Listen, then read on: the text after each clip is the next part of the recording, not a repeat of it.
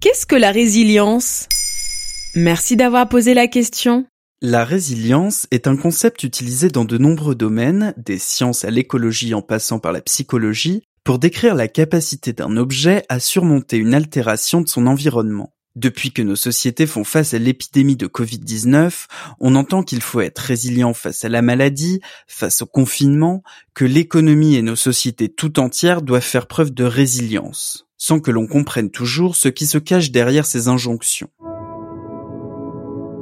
L'idée de résilience nous vient à la base de la physique. La résilience est la résistance d'un matériau face à un choc mais le concept a été adopté depuis plusieurs décennies dans d'autres domaines, à commencer par la psychologie.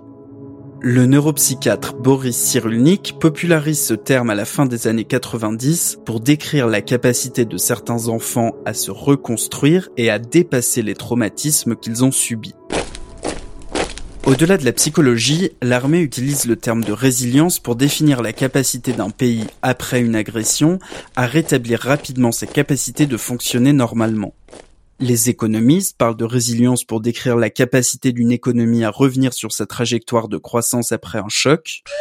Et puis les écologistes utilisent beaucoup ce terme pour décrire la façon dont les écosystèmes absorbent les chocs, par exemple les sécheresses ou la pollution, jusqu'à atteindre de nouveaux équilibres. En fait, c'est le nouveau mot à la mode, quoi. Disons que c'est un mot pratique auquel on peut donner des sens assez différents. Certains penseurs dénoncent le fait qu'il ait été récupéré et détourné par les acteurs du management, du développement personnel et même de la politique, des équipes de Trump pour relativiser les effets du réchauffement climatique, en passant par Emmanuel Macron dans ses discours de lutte contre le coronavirus.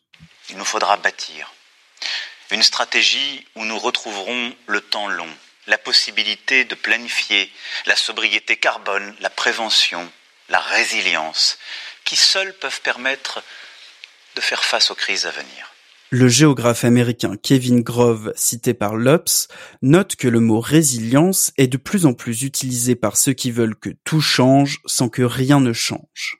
En gros, le désastre est déjà là, il n'y a plus rien à faire, à chacun de trouver comment s'y adapter. Concrètement, comment je peux devenir résiliente face à ce déconfinement-là?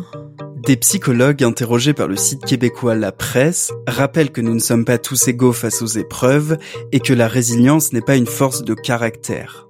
C'est une souplesse émotionnelle, c'est la capacité à reconnaître ses émotions. Renforcer sa résilience peut aussi passer par l'humour, l'autodérision, mais avant tout par l'environnement. Une bonne hygiène de vie, une bonne santé, une bonne alimentation. Bref, autant de facteurs face auxquels nous ne sommes pas tous égaux. Voilà ce qu'est la résilience. Maintenant, vous savez. En moins de 3 minutes, nous répondons à votre question. Que voulez-vous savoir?